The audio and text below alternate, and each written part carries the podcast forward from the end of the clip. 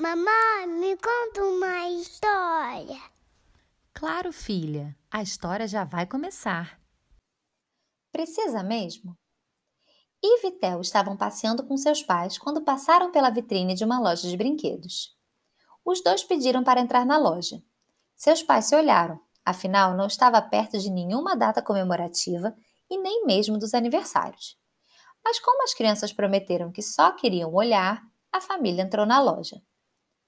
Eve foi logo ver as bonecas e ficou encantada com a variedade que tinha ali. Eram opções de todos os tamanhos, cabelos de todas as cores e mil tipos de roupas diferentes. E os acessórios? Tinha desde a casa completa com os móveis até roupinhas e sapatinhos. Ela ficou impressionada com tudo aquilo. Do outro lado da loja, Theo estava de boca aberta com a quantidade de carrinhos. Ele nunca tinha visto tantos tipos diferentes de tratores, caminhões e conversíveis, desde miniaturas até carros enormes para ele entrar dentro e sair dirigindo. É claro que, apesar das promessas, os dois foram correndo mostrar para os seus pais do que mais tinham gostado, pedindo por favor para comprarem para eles. Foi então que a mamãe começou a conversar com os dois. Ive, você já parou para pensar em quantas bonecas você tem em casa e com quantas você brinca de verdade? Será que você precisa mesmo de mais uma? A menina ficou pensativa olhando para sua mãe.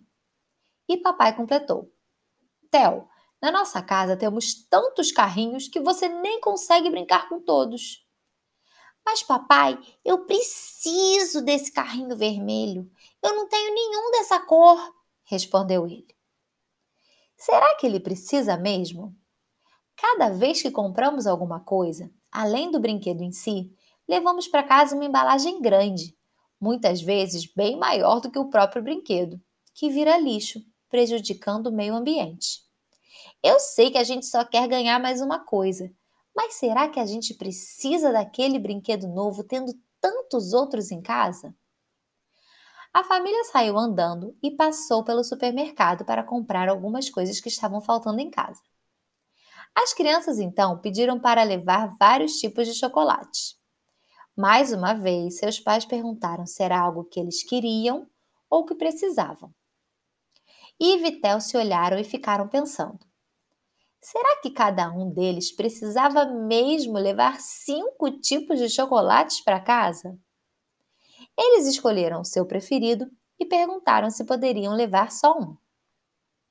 Papai e mamãe notaram o esforço deles e a vontade de fazer uma compra mais consciente.